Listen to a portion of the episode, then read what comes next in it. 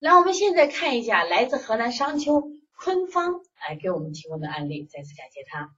他说啊，戴子熙四岁半女孩，过敏性哮喘，秋冬季咳嗽起来，病程特别长，推拿按灸艾灸吃药都不见效，不规律，大部分头干，后面正常，睡眠无异常，出虚汗不好，胃口不好，经常不消化。半岁的时候毛支住院，以后经常咳嗽，冬天不敢出门，面色白，少气懒言。吃东西不消化的时候会没有精神，老是睡觉，两三天才能好转。咳嗽起来病程特别长，冬天不能上学。调理思路补脾清肺，还有止咳化痰效果不好。现在不咳嗽的调理思路，咳嗽的时候调理思路啊，就他希望得到老师的帮助是，你跟我说一下他目前不咳嗽。首先这个孩子的舌头跟前面几个舌头去比，你们觉得有啥印象？他首先在呃很有意思的是。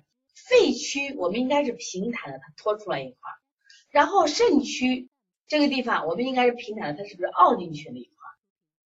而且它整体色非常淡，所以说你这种孩子，我们常说他为什么就是秋冬天容易咳嗽哮喘来？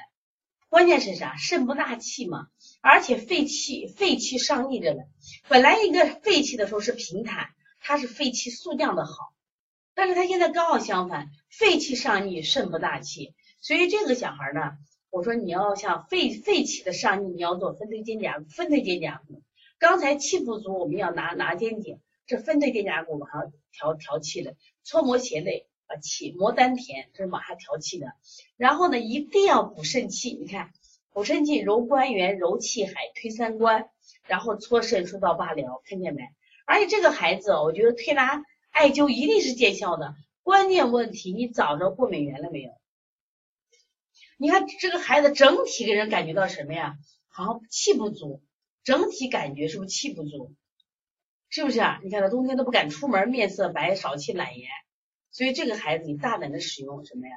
推三关没有？而且这个孩子其实不要用清肺，他你要抽或者说你这个清肺是不要，他不是清肺热，那你理解成什么呀？降肺气可以用，如果你清肺热是不对的啊！